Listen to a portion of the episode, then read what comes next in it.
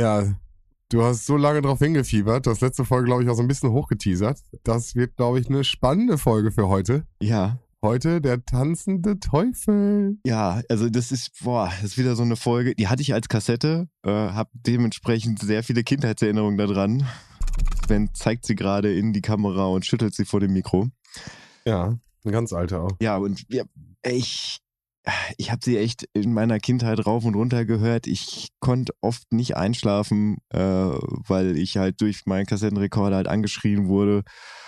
Und ich weiß nicht, ob Roman das wirklich gefühlt hat. Mhm.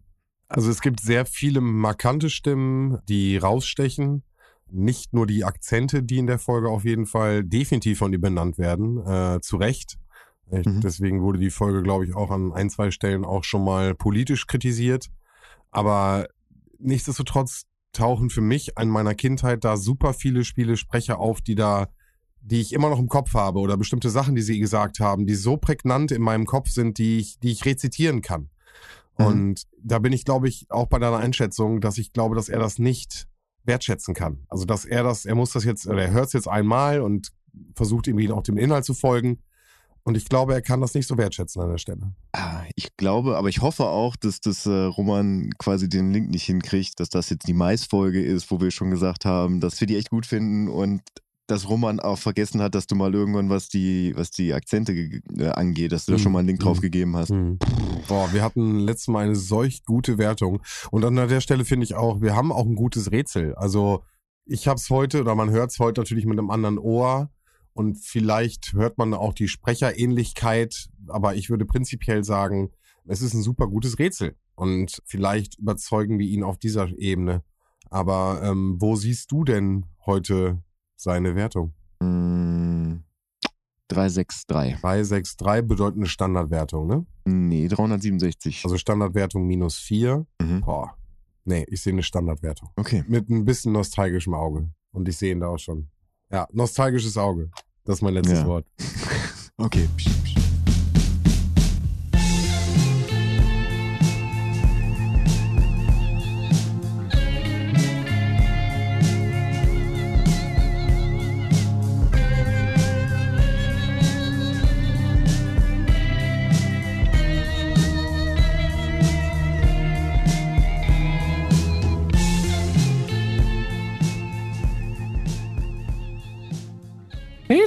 willkommen zu einer neuen Diddle-Abfahrt im Monat. oh, Roman.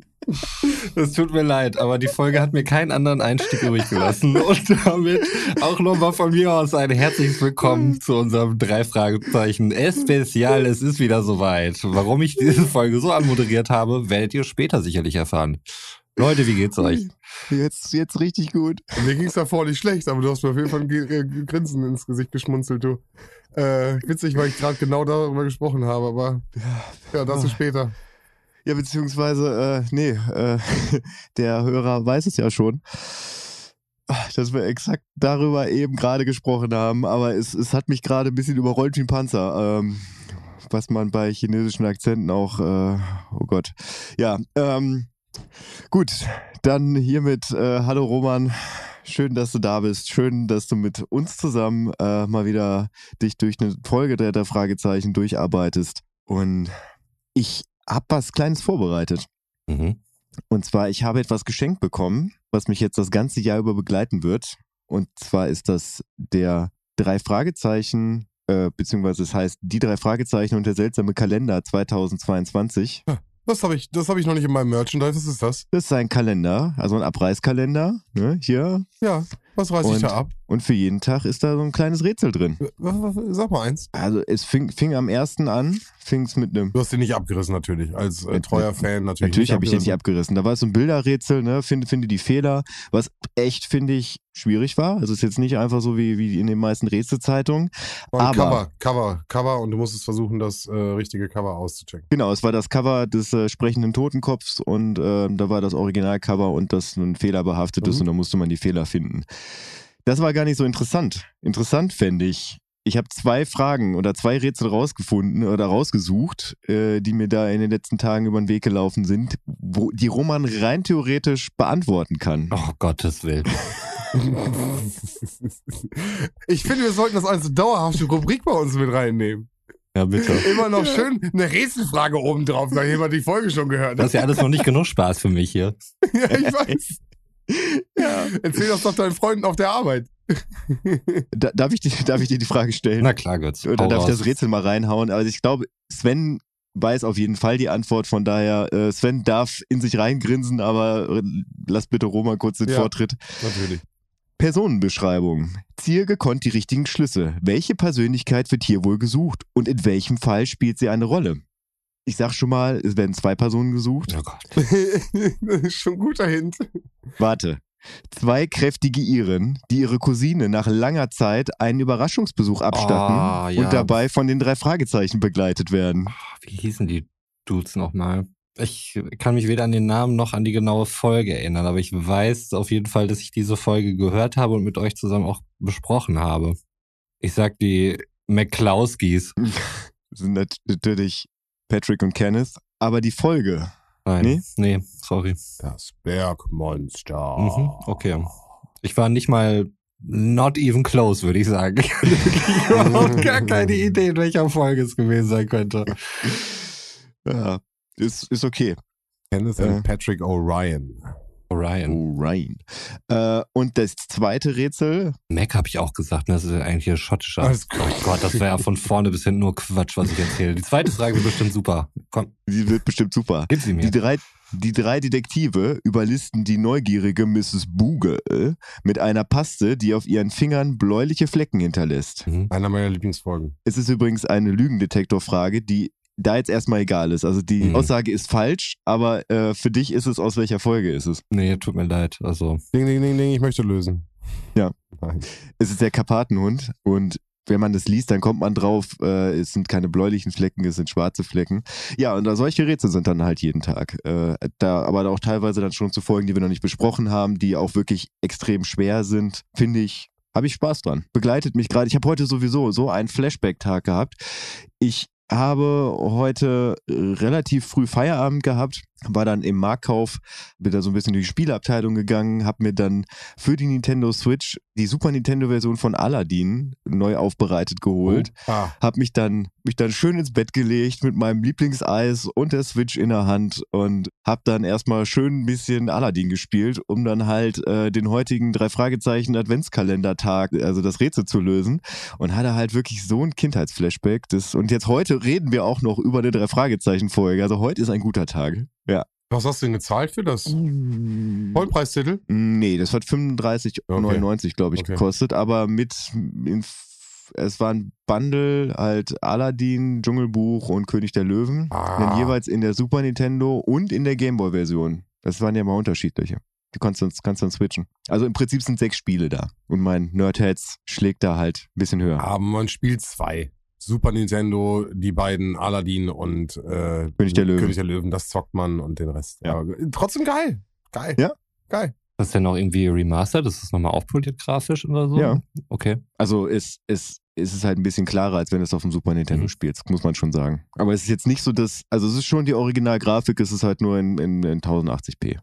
Wenn solche Spiele grafisch remastered werden, finde ich es immer krass, dass es dann so ist, ähm, dass das Spiel dann quasi heute so aussieht wie in deiner Erinnerung. In deiner Erinnerung sahen ja diese Super Nintendo-Spiele immer mega geil aus. Und wenn du sie, also der Effekt, der auf einer N64 oder PS1 halt noch viel schlimmer ist. Aber in der Realität sahen die halt gar nicht so sagen, geil aus. Ähm, aber beim Super Nintendo, wenn du dann wirklich ein schönes Remastered hast, dann sieht's echt so aus wie in der Erinnerung von dem Spiel, das du, äh, die du mal hattest. Und das finde ich irgendwie krass. Ja, ob äh, du die Folge genauso siehst, wie Götz und ich die in Erinnerung haben, äh, das würde ich heute gerne herausfinden, wenn wir uns äh, den tanzenden Teufel jetzt mal ein bisschen zuwenden. Und äh, ich würde dich einfach mal nach den äh, gegebenen Hardfacts fragen. Die gegebenen Hardfacts, danke für die Frage, Sven, äh, sehen wie folgt aus. Die drei Fragezeichen Folge 021, also Folge 21. Die drei Fragezeichen und der tanzende Teufel soll heute unser Thema sein. Folgenlänge 42 Minuten 27. Ich habe es mit einem dicken Nice markiert in meinen Unterlagen. Klicks relativ normal, ähm, wobei ich es ungewöhnlich fand, dass äh, Track 1 mit 931.000 Klicks startet und äh, der zweite Track hat dann 10.000 Klicks mehr. Und dann von da aus geht's dann halt äh, relativ gleichmäßig runter. Viele skippen vielleicht den ersten Trailer, wollen direkt in die Story Und rein. wollen direkt die Story catchen. Ja, ja. Ich habe noch nicht beobachtet, ob das jetzt äh, speziell bei dieser Folge ist oder ob das auf alle zutrifft. Aber auch das wird etwas sein, was ich beobachten werde für euch weiterhin. Das ist mein Service an euch. Ähm, inhaltlich ist es ja doch eher dünn bei mir, muss ich zugeben. Aber mal gucken, was wir da noch herausfinden Das werden. sind Langzeitstudie, ich sehe Ja. das. muss ich mal ein Gefühl für die Zahlen entwickeln. Ja. Aber Götze, kick doch mal hier den ähm, Klappentext oder was. Oder Lass mich noch jetzt. ganz kurz äh, ergänzen. Äh, Hörspiel Nummer 21 hattest du gesagt. Ich würde noch kurz so, ergänzen, richtig. sind wir im äh, Buch sind wir Nummer 23. Äh, die Erstauflage war 1976, das heißt, wir sind immer noch vor 80, aber bewegen uns stetig darauf zu. Und das Hörspiel erschien 1980. Also da sind wir dann schon ein paar Jährchen später. Genau. Und jetzt würde ich weiter abgeben an Götz, währenddessen ich die Kassette und den Klappentext dort vergleiche. Ja. Die drei Fragezeichen und der tanzende Teufel. Eine Serie Diebstähle in Rocky Beach. Ein kleiner Mann mit hagerem Gesicht und dichtem Schnauzbart geht um und jedes Mal fehlt einer jener verbreiteten schwarzen Bordkoffer. Schließlich macht die Polizei das Diebeslager ausfindig, wo die drei Fragezeichen eifrig und findig dazu beitragen. Aber Justus gibt sich damit nicht zufrieden und ahnt, der Fall wird erst richtig interessant, zumal ihnen während der Suche nach dem gestohlenen Koffer wiederholt die unheimlich reale Gestalt eines tanzenden Teufels, eines Dämons aus einer fremden Kultur mit schrecklichen Drohungen und Feuer und Rauch erscheint. Eine Tierfratze, breit und zottig schwarz behaart, mit rotglühenden Schlitzaugen und weit aufgerissenem riesigen Maul, das vor spitzen Zähnen starrt. Was für ein Ziel verfolgt dieses Ungeheuer? Gibt es einen Zusammenhang mit den Diebstählen? Justus findet heraus, dass es eine kleine goldene Bronzestatue jenes lebendigen tanzenden Teufels eines mongolischen Schamanen gibt. Und diese kostbare Statue fehlt schon seit einigen Tagen im Haus von Mr. Clay, dem Besitzer. Doch wer hat Interesse an der Statue? Und warum taucht die Phantomgestalt immer dann bei den drei Fragezeichen auf, wenn sie gerade eine neue Spur verfolgen? Wird es dem Detektivtrio wohl dieses Mal gelingen, diesen bizarren Fall zu lösen, oder müssen sie zum ersten Mal seit ihrer Detektivarbeit kapitulieren? Boah. Also ich muss das erste Mal wirklich sagen, äh, hier fehlen nicht Wörter, sondern komplette Absätze.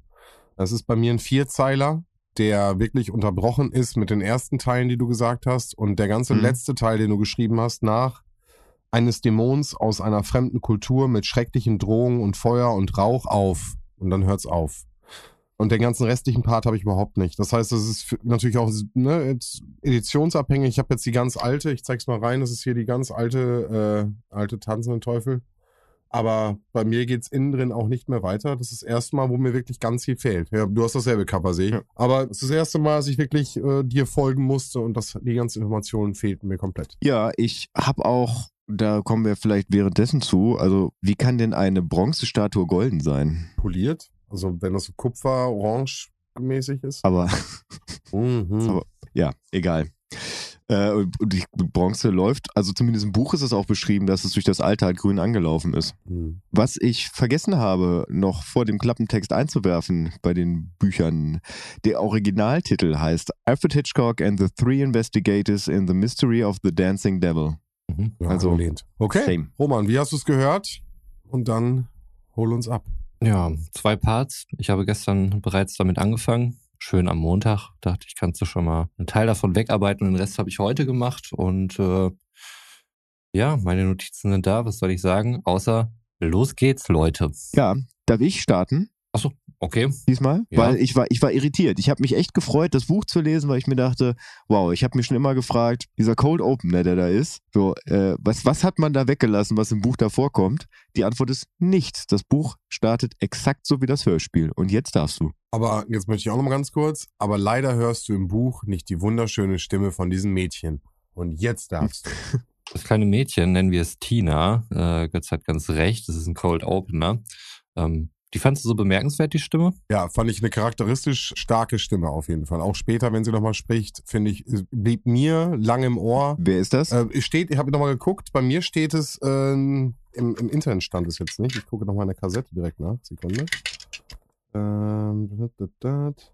Christina Dalton. Christina. Ja. Ja, Christina Jetzt Dalton weiß ich auch, wer Christina ist. Ah, Ja, das ist ist dann da. die Abkürzung für Tina. Okay, das erübrigt gleich eine Frage von mir, die später auftaucht. Christina Dalton ist Carina Lessing. Noch nie davon gehört. Nee, habe ich auch nicht. Aber wie gesagt, was sie sagt und wie sie es sagt, ist auf jeden Fall, Sagt sie richtig. sagt sie richtig und die Geschichte mit ihrer Puppe fühle ich. Ja, also wir kommen ziemlich kalt äh, wirklich rein und äh, Tina ähm, bietet den drei Fragezeichen 50 Cent dafür an, dass sie ihre Puppe suchen. Sie ist ihr nämlich äh, angeblich weggeflogen und Justus nimmt die ganze Sache auch ziemlich ernst, will sich das ansehen. Eine Sekunde, ich muss äh, zurück bitte, sorry, sorry. Guck jetzt hier gerade und hier steht Christina Dalton, äh, Carina Lessing und im Internet, wenn ich gucke, äh, äh, Carina Lessing ist im Endeffekt Heike Dine Körting. Ach was. Ja, Heike Dine Körting als Carina Lessing. Roman wird sich jetzt wahrscheinlich fragen, wer ist Heike Dine Körting, auch wenn Nee, wir das die schon sehr hat, benannt äh, Oh, Glaube ich, die ganzen Aufnahmen mit denen auch gemacht und Absolut so. Ne? korrekt. korrekt. Sie hat auch beispielsweise die Stimme des Papageien vom Superpapageien hat, Mea sie, hat sie auch gemacht so.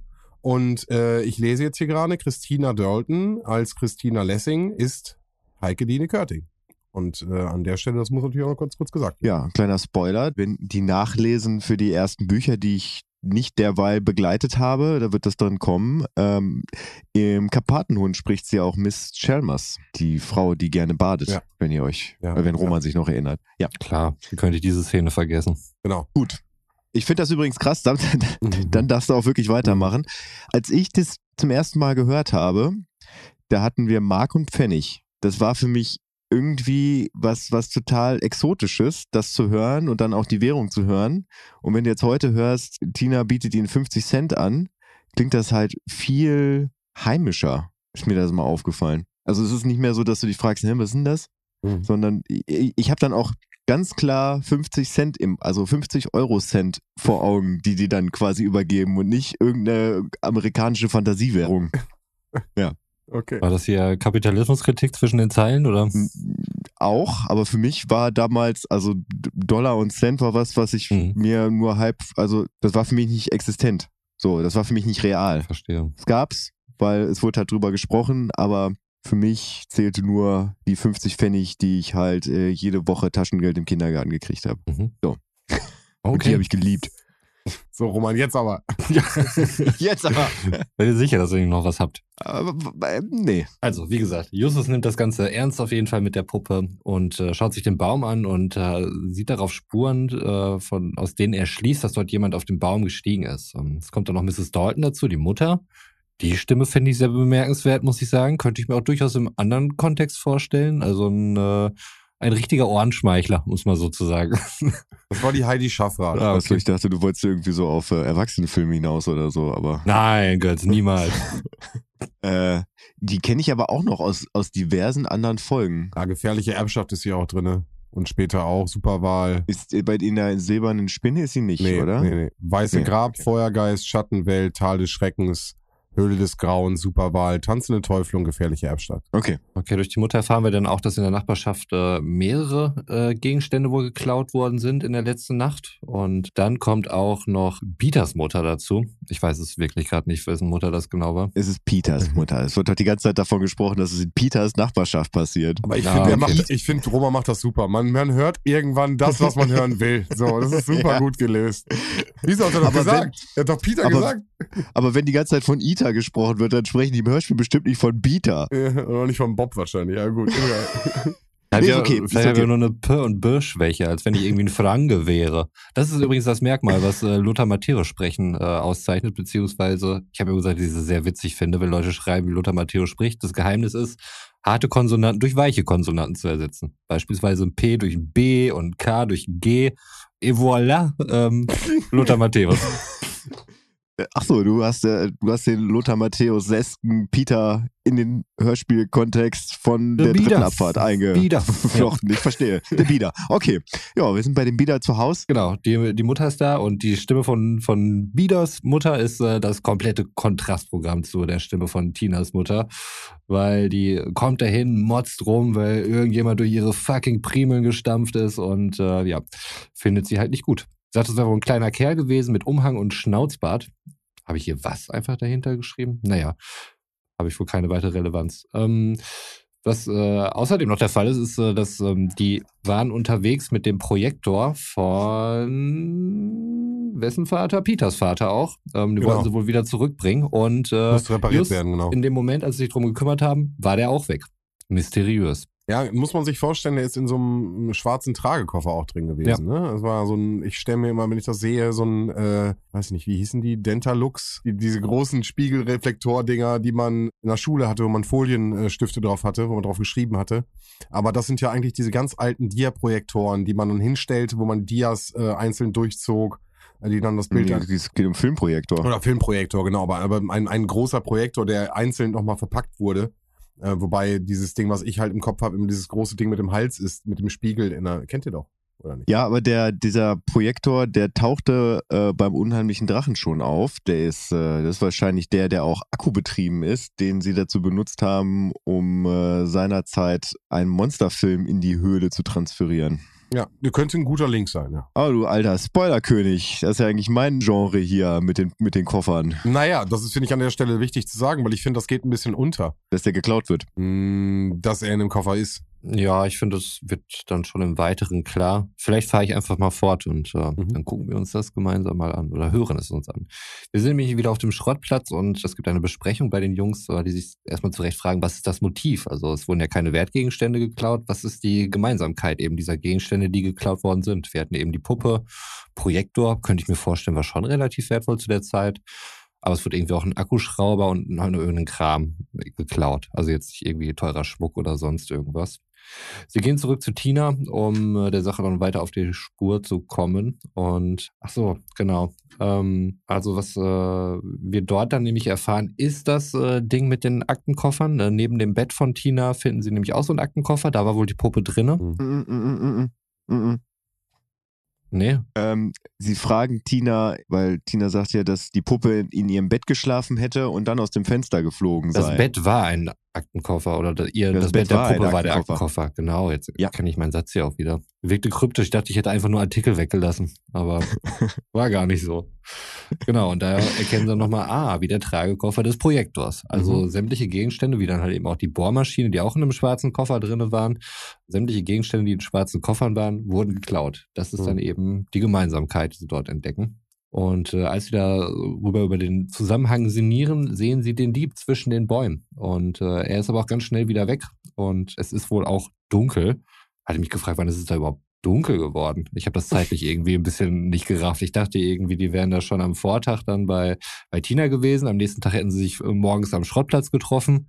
Dann wären sie zu Tina gegangen und dann wurde es auf einmal dunkel. Mm, Das wird aber nicht so richtig erklärt, Nee. zu welchen Tageszeiten was passiert. Das ist im Buch auch nicht. Nee, genau. Also ich, ich hatte es, irgendwie hat es sich für mich anders angehört. Vielleicht gab es auch gar keine Indizien dafür, dass es äh, andere Tageszeiten war. Naja, auf jeden Fall war es dunkel und sie konnten den Dieb dann halt eben nicht entdecken. Sie überlegen sich dann, wie sie den Dieb dann äh, stellen können äh, oder kriegen können und äh, stellen ihm eine Falle, äh, eine ziemlich geschickte. Und zwar haben sie ja gemerkt, er hat es auf Koffer abgesehen.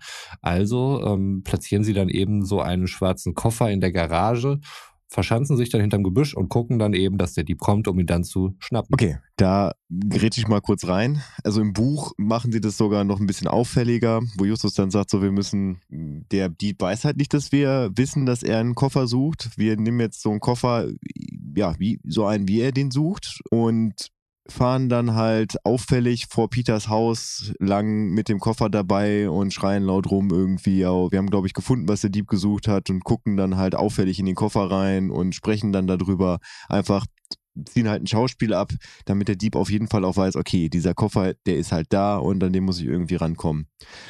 Und dann fahren die Jungs nach Hause, tun jedenfalls so, zumindest Bob und Justus. Peter ist ja schon zu Hause. Peter geht dann ganz auffällig ans Fenster und knöpft sich dann sein Pyjama zu, damit der Dieb auf jeden Fall auch weiß, ja, der geht ins Bett und da ist jetzt hier die Luft rein und ich kann einfach in die Garage gehen und mir das holen. Dann, wie ist das nochmal im Hörspiel? Er kommt zu schnell. Sie kriegen die Garage nicht zu. So schnell, wie er wieder abhaut. Genau, und im, im Buch ist es so, dass sie durchaus merken, dass er ankommt, würden auch rein theoretisch die Tür zukriegen, allerdings taucht der tanzende Teufel da schon auf. Ach, Aber er redet noch nicht, sondern also die wollen gerade Richtung Garage und auf einmal glimmt ein gleißendes Licht an der, an der Hecke, quasi auf, auf der anderen Seite des Grundstücks auf. Die da Fragezeichen gucken natürlich hin und sehen dann irgendwie in dem sie blendenden Licht halt so eine, diese Gestalt, Ah, die dann später halt, ja, genau. Dann kann der Dieb natürlich in die Garage gehen, den Koffer holen, haut dann ab, sie laufen hinterher. Er rennt auf einen, und das ist im Hörspiel wird das nie benannt, auf einen roten Datsun zu. Das, ich glaube, heißt heute Nissan. Und sie schaffen es fast, den einzuholen und laufen dann aber in einen kleinen, untersetzten Mann mit Zwicker, wird das, glaube ich, im Buch benannt der dann fragt, was die Lausejungen denn da auf der Straße machen wollen. Sie sagen, dass sie halt jemanden verfolgen, der einen Koffer geklaut hat. Und dann fragt er, was ist, was in dem Koffer denn drin sei. Und die da Fragezeichen sagen, das wissen wir nicht.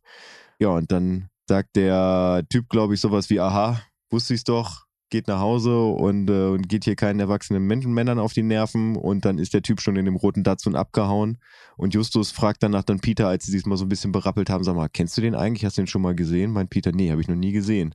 Und dann mutmaßt Justus schon, der war nur hier, um uns abzulenken, dass wir halt nicht dem Dieb auf die Schliche kommen. Also spannender Teil und glaube ich ein interessanter Teil, gerade auch zum Lesen. Ich habe mich immer gefragt, wie es passieren kann, dass sie es nicht schnell genug zukriegen. An der Stelle hätte ich mir vielleicht irgendwie eine klemmende Tür gewünscht oder es geht nicht direkt zu oder sowas hätte ich mir, glaube ich, lieber gewünscht oder es funktioniert mhm. nicht, als äh, dass sie es nicht schnell genug machen, weil jemand muss in den Raum rein und muss wieder rauslaufen. Das habe ich mich immer gefragt, aber ähm, klappt für mich trotzdem. Wie siehst du das, Roman? Ja, ist ja im Nachhinein dann ja auch kein Problem, wie, wie wir erfahren, weil äh, Justus ja diesen Fall offensichtlich mitgedacht hat, vielleicht sogar provoziert, wer mhm. weiß, und äh, so einen Tracker in dem Koffer versteckt hat, sodass sie ihm dann halt eben auch nachher folgen können. Plan B. Was dann natürlich auch interessant ist, um zu gucken, wo geht der eigentlich hin? Äh, was dann ja auch Aufschluss darüber geben kann, wo der Rest des Diebesguts dann eben gelagert ist. Korrekt. Genau, das tun sie dann ja auch äh, und folgen ihm zum Motel. Dort kommt jemand aus der Tür, eine schmale Bodenstange, die gestriegelt ist, die uns auch noch häufiger über den Weg laufen wird. Achso, irgendjemand sagte, dass äh, dieser Mensch wohl schon bei Christina dann eben über den Weg gelaufen wäre. Und da habe ich mich erstmal gefragt, wer ist Christina überhaupt? Und mhm. äh, ja, offensichtlich ist es Tina. Mhm. Die Kurzform von Christina. Ich habe mich eben gerade vertan. Ich habe gesagt, es ist ein untersetzter Mann mit Zwicker, aber es ist ein dünner Mann mit Zwicker und genau um den geht's. Und das habe ich mich ah. dann nämlich da auch gefragt in dem Moment. Im Buch sind sie dem Typen bei Tina schon über den Weg gelaufen, weil er sie halt auf der Straße aufgehalten hat, damit sie den Typen halt davon abhalten, mhm. beziehungsweise dass der Typ es schafft, in den roten Datsun zu steigen. Im Hörspiel nicht. Von daher haben sie den noch nicht gesehen, aber das ist nur so eine Randnotiz. Ja. Hier wird dann ja auch erzählt, dass der jetzt dann zum äh, Mercedes geht und wegfährt. Ist von dem Mercedes da auch irgendwie äh, die Rede so explizit im Buch, Götz? Ähm, ich fand es jetzt ungewöhnlich, dass da die, die Autos so explizit benannt werden und nicht, er geht mit zum Auto oder sowas. Ähm, ja, der wird halt schon benannt, als sie ihm auf der Straße halt begegnen. Mhm. Also als er sie halt aufhält, dass er halt mit so einem Mercedes wegfährt, was ja also ja nochmal mehr ein Statussymbol in den USA der 60er, 70er Jahre war, als es in Deutschland war, weil ne, man musste das Auto ja erstmal exportieren und importieren. Auch in den 70er, 80er noch. Aber ja. ja. Naja, auf jeden Fall ist der Dude weg und die Jungs haben die Möglichkeit für sich entdeckt, das Apartment mal ein wenig genauer zu untersuchen. Also da auch wieder Einbruch, gar kein Ding. Ich meine, sie haben ja auch ihre Legitimation schreiben, das wird schon irgendwie da drunter fallen und klar gehen. Auf jeden Fall haben sie da immer relativ wenig Skrupel, bei irgendwelchen Leuten in eine Bude einzusteigen. Als sie dort eingestiegen sind, sehen sie, dass die gestohlenen Sachen eben auch dort sind. Und da darf ich kurz mal intervenieren. Also sie wissen anhand des Peilsenders Signals, dass das Peilgerät auf jeden Fall in dem Zimmer drin ist. Mhm. Trotzdem würde ich dann jetzt nicht in irgendeine Wohnung einsteigen oder in ein Apartment. Es ist ein Motelzimmer, also ja. das ist ja auch ebenerdig. Ja, ja. Weiß ich nicht. Ich, ich finde das total legitim. Ja, völlig, auf jeden Fall. Dann wohl wir und der Rechtsstaat hier in Deutschland gehört zu andere Ansichten als du, was legitim ist und was nicht. Ich sehe eine Umfrage. Ja. Diese Umfrage, die nicht stattfindet. Warum man sie verhindert. Ja, ja genau, aktiv, wirklich. Ich drohe hier ja. mit der Auflösung des Ganzen, wenn Sven hier so eine Umfrage irgendwo ins Internet stellt. Ja, ja. Das ist auch ja. Jetzt schon mal. Genau, also die gestohlenen Sachen sind da. Ähm, es kommt aber ein Auto und die Boys hauen dann eben ab aus dieser Bude. Und dann wird's wild. Wir hören einen Schrei und der tanzende Teufel ist da, der steht vor ihm und kommt dann noch auf die Jungs zu.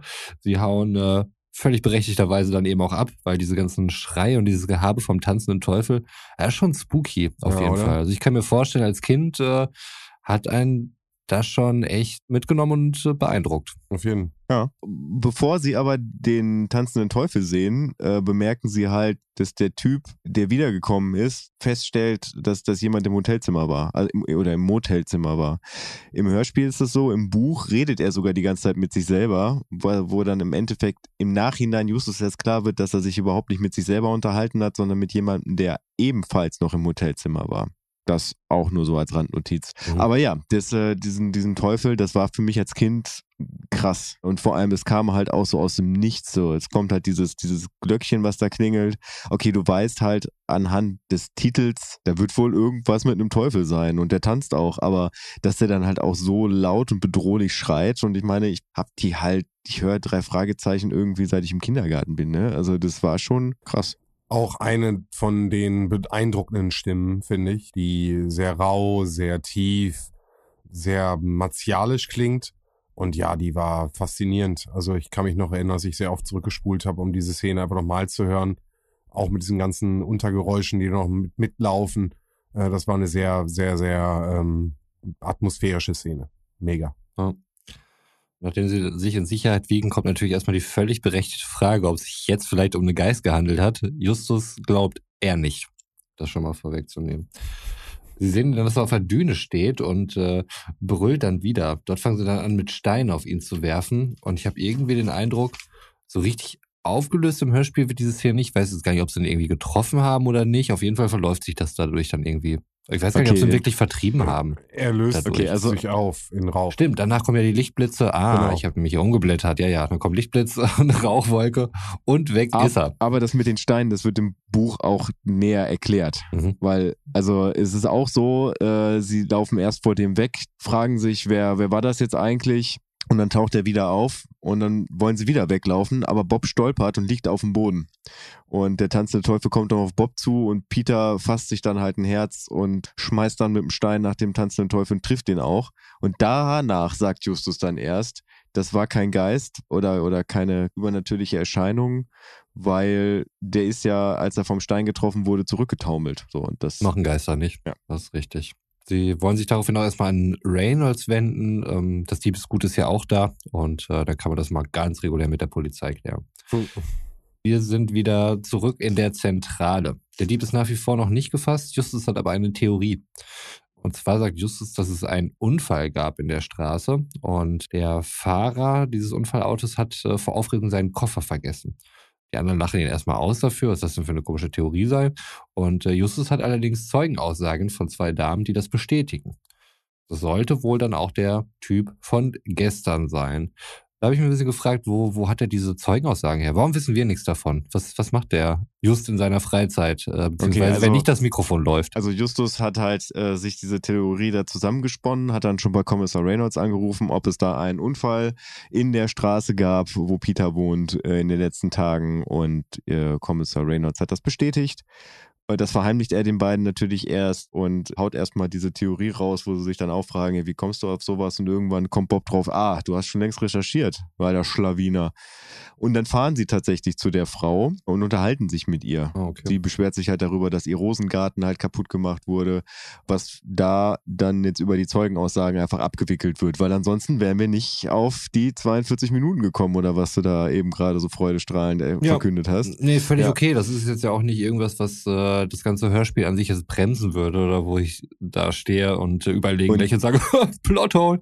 Ähm, Und- nee, alles und- gut. Sie sind da ja auf dem Schrottplatz und unterhalten sich darüber und das ist im Hörspiel glaube ich auch nicht, da kommt der Mann mit dem Zwicker und dem Mercedes kommt halt wieder äh, und zwar hört Peter dann irgendwann Streitgeräusche und dann gucken sie durch das Periskop und da musste ich eben gerade in meinen Notizen echt, ich habe mich gefragt, was das soll, weil ich, ich spreche meine Notizen, also ich mache mir als Sprachnotizen und äh, das wird dann halt eins zu eins übertragen und ich äh, habe hier wirklich eben vorgesessen und habe mich gefragt, was soll es? Ich lese den Satz mal vor. Dann stimmen Godness Perry Coop und sehen, dass Tante Mathilda dort mit dem dünnen Mann und dem Zwicker diskutiert. Mein Gott, willkommen in meiner Welt. Nur, dass äh, bei mir die Notizen genauso handschriftlich entstehen und bei dir halt durch irgendwie Text-to-Speech-Software. Ja, dann. Oder Speech-to-Text so rum. Ja, ja, und dann habe ich halt, äh, habe ich das eben mit dem Periskop dann auch verstanden. Also ich meine, das, ja, gut, aber auf jeden Fall, da sehen sie dann halt den Mann mit dem Zwicker und äh, Tante Mathilda sagt dann, dass er äh, da sehr aufbrausend aufgetaucht wäre und hätte halt gefragt, ob sie einen schwarzen Koffer von drei Jungen gekauft hätte. Und sie hat ihn natürlich vom Hof gejagt, weil der unfreundlich war. Tante Mathilda mag es nicht, wenn man unfreundlich zu ihr ist. Ja, und dementsprechend wissen die drei Fragezeichen dann auch, ah, okay, der weiß zwar ungefähr, wo wir langgelaufen sind, aber nicht, äh, dass wir hier auf den Schrottplatz gehören. Dann fahren sie halt zu Peter da in, in die Straße, sprechen halt mit der Rosenfrau und dann mit dem, mit dem ersten Nachbarn, der sagt, ja, ich habe eigentlich prinzipiell nichts gesehen. Und dann werden sie zum Küster rüber geleitet. Ist der Küster da? Also hier ist ein Nee, er, Diakon. er ist, er, achso, äh, genau, Diakon, Entschuldigung. Diakon. Du hast recht. Du hast recht. Natürlich habe ich recht. Aber da, gut, dass du das eben mit den, äh, dass wir die Frauen schon befragt haben, weil ich dachte, das wäre einfach nur so eine typisch für die Zeit sexistische Aussage. Also sagen irgendwie, ja, wir gehen noch zum Diakon, das ist halt noch ein weiterer Zeuge. Und Bob oder Peter dann eben sagt, ja, die Weiber, die jammern ja immer nur rum wegen der zertrampelten Rosen oder so. Mhm. Ein wenig paraphrasiert, aber schon ziemlich ähnlich in dem Sound. Und ich dachte, das wäre einfach nur so generell, weil Frauen immer nur über ihre kaputten Blumenbeete schimpfen würden. Muss ich jetzt aber auch kurz einmal rein, weil auch ohne den Verweis von Götz gibt es den äh, Link zum Beginn der Folge, wo der durch die Betunien tapst und äh, Peters Mutter sich da auch aufregt. Ja, ja, das schon. Aber das war jetzt halt nicht auf die, das waren jetzt halt nur nicht äh, konkret Nee, genau, Zeugen. genau, genau. Und deswegen nur, nur weil, weil seine Mutter da irgendwie über die kaputten äh, Primeln oder so ein Scheiß irgendwie schimpft, ähm, ist das jetzt irgendwie so ein Frauending. Ja, okay. Mhm. Aber ich will hier keine Sexismuskarten ziehen. Alles nein, gut. nein, bitte. Ich, ich, ich möchte auch, dass du die stecken lässt, bitte. Lass, lass deine Karten kommen. stecken, Roman. Die ziehe ich nachher wieder hervor. Ah, nein. Du, also ich meine, wir, wir haben ja auch einen Entertainment-Auftrag, von daher zieh, was du ziehen musst. Wir gucken mal, wie wir dich dann da wieder rauskriegen. Ja, blank. So, weiter geht's. Ähm, wir sind beim Diakon. Und der klingt wirklich original so, als wenn er nach dem ganzen Gespräch die Jungs fragen würde, na, wollt ihr hier noch vielleicht ein bisschen duschen oder so? Ähm, passiert aber nicht. genau aber, das meine ich. aber stimmlich, er ist halt auch so ein bisschen aufgeregt und so. Es sind jetzt irgendwie drei junge Kerle bei ihm. Ähm, naja, ähm, aber das passiert wohl alles nur in meiner Fantasie und äh, nicht in diesem Hörspiel. Also definitiv nicht. Als Das Kind habe ich das auch nicht so wahrgenommen. Du warst ja auch bei den Pfadfindern, du bist diesen Sound gewohnt gewesen. Wo du übrigens auch warst. Aber Sehr kurz. okay. Hat das Gründe, Roman? Möchtest du darüber reden? Nein, das ist heute nicht das Thema. ähm, nein, es ist nichts passiert, alles cool. Ich bediene nur gängige Klischees, so wie diese Folge, wie wir später auch noch feststellen werden. So, der Diakon sagt, dass er bereits mit dem Detektiv gesprochen hätten, also irgend so ein langer Typ mit einem spitzen Gesicht. Und der sagte wohl auch, dass der Fahrer einen äh, schwarzen Koffer hinterlassen hat. Ich glaube, er mutmaßt, dass es ein Werkzeugkoffer ist. Mhm, genau. Äh, sagte aber noch, dass ein Junge äh, dort vorbeigefahren ist mit dem Fahrrad und äh, hat den Koffer aufgehoben und ist äh, weggefahren. Äh, der wohnt da wohl auch irgendwo in der Straße. Sie kommen wohl auch drauf, wer das ist und gehen dort hin. Frankie Bender ist es nämlich. Nicht zu verwechseln mit Moneybender. Richtig. Oder Sven. Das stimmt. Oder Lars. Oder das. Und Sven denkt sich, hä? Im Buch ist es auch, ist es tatsächlich so, dass Peter nicht genau vor Augen hat, wer jetzt irgendwie wie im Urlaub ist in der jetzigen Zeit, sondern zum einen fragen sie sich erst, wie der Dieb darauf kommt, dass die Koffer in der Region um, äh, um Peters Haus zu suchen sind. Weil es wurde nur gesagt, dass dieser Junge halt mit dem schwarzen Koffer dann abgehauen ist. Aber der Dieb ist zu diesem Zeitpunkt, der hat ihn ja da vergessen. Der war ja gar nicht mehr vor Ort. Das heißt, er hat das gar nicht gesehen. Der hat im Prinzip auch nur von dem Diakon erfahren, dass, dass der Koffer halt äh, von, von dem Jungen halt mitgenommen wurde. Aber die Straße ist halt komplett aufgerissen und abgesperrt, sodass halt wirklich nur in dieser Region dieser Junge zu finden sein kann. Ja, und dann gehen sie halt zu dem ersten Jungen hin, dessen Namen ich jetzt gerade vergessen habe, wo die Mutter dann sagt, ach, der wird sich aber ärgern, der ist schon seit einer Woche bei seiner Oma wo die drei Jungs dann wissen, na okay, der kann es nicht sein. Und dann kommt halt nur noch Frankie Bender ins Spiel. Also was im Hörspiel relativ human abgehandelt wird, im Buch ist Frankie Bender halt das, das letzte Arsch. So, die gehen halt, also als sie das Grundstück der Benders betreten, werden sie dann erstmal äh, mit, äh, ich glaube, Holzkugeln sind's nur, attackiert, die er halt vom Garagendach mit einer Zwille auf die schießt Hm. und hatte halt auch die ganze Zeit nur eine dicke Fresse und so dieses typische hier, ihr begeht hier Hausfriedensbruch, wenn ich euch verletze, so, dann seid ihr selber Das, was schuld. Roman und sagt. Da, genau. Reden. Das ist ein gutes Recht. Aus seinem Recht und Grund dafür schießen. So nämlich. USA. USA. Und äh, die Stimme übrigens, ach Roman, du hast überhaupt gar keine Hörspiele gehört als Kind, ne? Nahezu keine, richtig. Hast du die fünf Freunde gehört? Nee. Okay, nee, dann ist egal.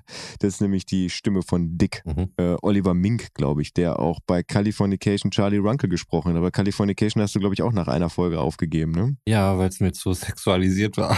Ich Tatsächlich. erinnere mich, ja. Okay, ja, das zu Frankie Bender, der tatsächlich auch mehr oder weniger nur eine paar Minuten eine Randfigur in dem ganzen Spiel ist. Absolut. Ähm, zudem ist er noch widerborstig, äh, wie er da bezeichnet wird und leugnet erstmal alles, äh, dass er mit dem Koffer überhaupt nichts zu tun hat und so. Die Jungs glauben ihm natürlich nicht und äh, beobachten ihn dann, folgen ihm auch und ähm, Frankie geht zu einem Gehölz und hinter dem Gebüsch ist eine Höhle. Und sie sehen dort, dass Frankie mit dem Koffer ist. Die Statue, ich habe hier gerade schon stehen, die Statue aus dem Koffer ist weg. Hatten wir vorher schon was von der Statue gehört oder sagte Frankie dann, dass es eine Mm, Statue Frank- wäre? Fra Frankie sagt dann, dass da halt eine Statue drin Ja, war, die ne? ein super Genau Maskottchen für ihren, für ihren, äh, für ihre Clique, Clique. oder für den ja, Club. ja. Ja, Also, irgendwie so gewesen wäre. Und dann fragt Justus, wie sah die Statue aus? Und dann sagt er ja, so wie, wie, wie, und dann kommt, taucht der tanzende Teufel auf und er sagt dann irgendwie so wie das da. Mhm. Genau. Er taucht wieder auf und äh, macht hier seine bekannte Show, die wir schon mal gehört haben und redet diesmal aber dazu noch irgendwelches wirres Zeug, als wenn er irgendwie auf einem ganz, ganz, ganz miesen Pilztrip gewesen wäre. Also ich finde, ähm, kommt alles ein bisschen zusammenhangslos, mys- mystisch, kryptisch dann irgendwie daher. Also alles in allem eine wirklich sehr unheimliche Erscheinung, Mhm. äh, der tanzende Teufel. Sie werfen den Koffer auf ihn und der Teufel schreit dann wieder, lässt dann nochmal so einen extra fiesen Schrei los. Da habe ich dann nochmal markiert, schon gruselig Mhm. irgendwie das Ganze. Also gerade so für Kinder, das ist, wäre jetzt vielleicht nicht die Folge Nummer eins, die ich meinen Kindern anmachen würde, die sich mittlerweile für drei Fragezeichen interessieren. Mhm. Ah. Man kann es nicht oft genug betonen. Ja, wirklich. What happens here? Aber gut. Das ist bei dem Papa. Ja. Was habe ich falsch gemacht, denkt er sich. Das ist wirklich, mein ältestes Kind, Bayern-Fan beim Fußball, die kleinen Kinder hören drei Fragezeichen. Eigentlich waren alle Kinder drei Fragezeichen. Ich habe überhaupt gar keinen Einfluss offensichtlich auf meine Kinder. Wir beide haben mehr Einfluss anscheinend, Götz. Mental. ja. Ähm, sie werfen den Koffer auf den äh, Teufel, genau, als der schreit, gruselig, bla bla bla. Da kommen wir gerade her. Wo gehen wir hin? Wir rennen weg und äh, sind dann erstmal in Sicherheit. Und der Teufel hat sich Den fand ich gut. Entschuldigung. geht, ne? Äh, der Teufel hat sich mal wieder in Rauch aufgelöst. Das ist so sein, äh, sein Go-To-Abgang auf jeden Ein Fall. USP auf jeden Fall. Ja, absolut. Justus sagt darauf hin, dass der Dieb, von dem sie sprechen, ganz sicher nicht die Statue hat, weil der Teufel wäre sonst hinter dem Dieb her. Und äh, der Teufel wusste ja anscheinend auch gar nicht, dass der Koffer irgendwie leer ist und so. Frankie sagt, dass ein Landstreicher vielleicht da war in der Höhle, ähm, weil er dort leere Weinflaschen gefunden hat. Und äh, möglicherweise hat der dann halt eben diese Statue genommen. Wer das genau ist, dieser Landstreicher, weiß Frankie allerdings nicht. Justus dagegen sagt aber, dass er ja äh, den Gammler Andy kennt, der gelegentlich mal da beim äh, Feinkosthändler Jonas äh, vorbeikommt und äh, den sie gütigerweise wohl doch noch bedienen, obwohl er halt nur so ein Gammler ist und äh, da sich ja Gammler untereinander alle kennen, ähm, weiß der bestimmt, wo dieser Typ da ist. Und deswegen wollen sie ihn dann halt mal drauf ansprechen. Mhm. Und damit zurück zur Zentrale. Oder kommt da noch irgendwas aus dem Buch? Naja, so Andy ist halt kein Obdachloser. Ich mach nichts und liegt den ganzen Tag rumgammler. Andy ist einfach jemand, der keinen Bock auf Kapitalismus hat und auf Besitz und der hat halt eine Gitarre, der hat halt seine nackten Füße und damit zieht er durch die Länder, macht hier mal was, macht da mal was, spielt hier ein bisschen Gitarre gegen Geld und hat halt so sein Aus- und Einkommen und kennt halt Land und Leute und tatsächlich auch die ganze Szene. Ich froh sein, dass Justus ihn nicht Kommunistensau oder so bezeichnet. Ja, also es gibt in, in den späteren drei Fragezeichen-Folgen, da kann ich ja vielleicht schon mal ein bisschen spoilern, da gibt es eine Figur, die den im Prinzip ersetzt. Das ist die Figur des Rubbish George, der dann aber tatsächlich ein Gammler ist. Ein Obdachloser. Ich will Wobei- gar nicht, dass sich das durchsetzt, dieses Wort Gammler. Für alle, die keine regel- geregelten Arbeit nachgehen, das sind alles Gammler. Du Also hast das so schön das- betont. Als wär ob du das einfach sagen wolltest, als ob du das wie Zirken einfach mal hier einführen wolltest. Ja, genau. Nee. Wir nennen sie nicht mehr Menschen in prekären Lebenssituationen, nein, wir nennen sie nur noch Gabbler. Aber es gibt ja ganz viele schöne Begriffe dafür, ganz viele schöne alte Deutsche. Also Tagediebe. Tagedieb ist auch schön. Wem nimmt er was weg, Junge? Wem? Aber es, ich sag nur, es gibt ganz viele schöne alte Begriffe, die genau das Ja. beschreiben. Mhm. Äh, und äh, ich glaube, die arbeitende Klasse musste sich immer von den Leuten, die irgendwie sich über so über die Runden kommen, um die Runden kommen, auch so eins, ähm, Mhm. da jetzt irgendwie absetzen oder ab, abgrenzen. Und äh, da gab es ganz viele Begriffe. Und der Gammler es steht, glaube ich, kurz über dem Mhm. Obdachlosen. Ich weiß nicht, ob Justus das halt alles in einen Topf wirft, ne? Weil der Landstreicher, keine Ahnung, Ja, auch, ähm, ja. was das so konkret in die Neuzeit, Ja. weil das ist ja auch ein Gammler letztlich. Von daher finde ich das äh, an der Stelle schon irgendwie ein fragwürdiges Menschenbild. Ja, ist richtig, ist richtig. Gut, dass du das ansprichst. Aber ich glaube, Andy hat, äh, ich versuche das hier gerade nochmal wiederzufinden, aber irgendwie äh, habe ich in meinem Kopf, dass er erst Kunstgeschichte studiert hat und äh, dann sich dazu entschlossen hat, das zu sein, was er jetzt ist. Es- Okay, Das dann ist nehme ich eine alles Links- zurück. Gammler passt. ist eine linksgrün versiffte Zecke. Ja. Kunstgeschichte. Was willst du damit verdienen? Geh mal damit in die. Werkstatt. Schnitt ist heute ein krasser Architekt in irgendwo Singapur und hat irgendwie krasses äh, Ding gebaut. So? Dubai, voll am Start. Ja, okay. Back to topic. Back to topic, back to the central. Da sind wir nämlich wieder in der Zentrale. Justus kommt zurück und hat ein Buch dabei, in dem auch die Statue abgebildet ist. Und da dachte ich mir erstmal, das ist doch überhaupt gar nicht Justus Job, oder? Dass der mit irgendwelchen Büchern um die Ecke kommt? Gibt's da nicht den Bob für? Wurde dafür nicht das Wort Bobjob äh, ins Leben gerufen, Götz? Ja, äh, also ich glaube, du hast das Wort Bobjob ins Leben gerufen und nicht ich. Aber generell ja, aber manchmal bringen Sven und ich ja auch Bücher mit oder, oder Fakten. Das ist ja, auch wenn es eigentlich deine ureigenste Aufgabe ist. Die auch erstmal geprüft werden müssen. Ja, natürlich, du prüfst die Bücher dann ja. Vergleichst du uns jetzt hier mit den drei Fragezeichen? Natürlich. Also, ich wollte gerade sagen, also das Wer von ist euch ist- offensichtlich. Okay, dann, dann weiß ich auf jeden Fall, wer Justus ist. Gut, äh, durch das Buch erfahren wir auf jeden Fall mehr zu der Statue des tanzenden Teufels. Ähm, zum Beispiel, dass sie aus dem 13. Jahrhundert ist und seit 20 Jahren sich auch in Rocky Beach befindet. ähm, sehr wertvoll ist, nicht unbedingt wegen ihres materiellen Wertes, ähm, sondern vor allem, weil sie so selten ist. Und HP Einzigartig. einzigartig sogar. HP Clay ist wohl derjenige, der sie zuletzt gekauft hatte, wie sie dem Buch entnehmen können. Es werden noch ein paar andere Fakten gedroppt, aber das waren die einzigen, die ich mir notiert habe. Ja. Okay. Also, ja. Ja. Dann gehen wir weiter zu HP Clay. Da gehen nämlich die Jungs auch hin, um äh, mehr davon zu erfahren. Und der hagere Typ aus dem Hotel ist auch da. Der steht dann nämlich auch in der Tür, neben dem Butler, glaube ich. Hier wird es gleich wirklich ein bisschen weird, was so die ganzen Personen und Namen angeht, zumindest in meinen Aufzeichnungen. Aber ihr könnt mich da bestimmt tatkräftig unterstützen, um das aufzulösen. Mhm. Tun wir. Der Sohn von HP Clay ist ebenfalls da und äh, bittet sie erstmal rein. Jim ist der Name des Sohns. Darauf können wir uns erstmal alle einigen. Ne? Genau, also so, da so, es fängt an, wir werden reingebeten von dem Butler und treffen dann sozusagen auf dem Sohn Mhm. von dem Vater, den wir treffen wollten. Aber der Typ aus dem Motel ist auch noch da. Also eigentlich stehen da drei Typen. Ja. Nee, Doch. zum Ende hin nicht mehr. Aber am. Anfang jetzt, wenn die reinkommen, der Butler macht auf, der Typ, äh, vermeintliche Detektiv, der hagere Typ steht daneben und dann kommt noch Jim dazu. Nein, Doch. der hagere Typ ist nicht mehr dabei. Nein, sie gehen, sie gehen dann irgendwann weg. Also Jim und die drei Fragezeichen, weil, weil sie den tanzenden Teufel sehen wollen und sagen, der ist geklaut worden. Und Jim sagt, nee, nee, nee, nee, nee, der ist Ja, hier. ja, aber, aber da an der Tür sind die erstmal und dann genau sagt irgendwie Jim, nee, wieso, die Statue ist doch hier nebenan. Und dann gehen sie kommt rüber. Mit, kommt rein. Genau. Und dann ruft er seinen äh, Butler wieder dazu, diesen Hausdiener. Nee, nee, dann ruft er tatsächlich den hageren Mann, äh, den, den Mann mit dem Zwicker aus dem Hotel. Oh, wie heißt er denn? Hale? Ja, Cale. Danke. Okay. Da weiß ich jetzt auch, wo der Name zugehört, der hier irgendwo steht.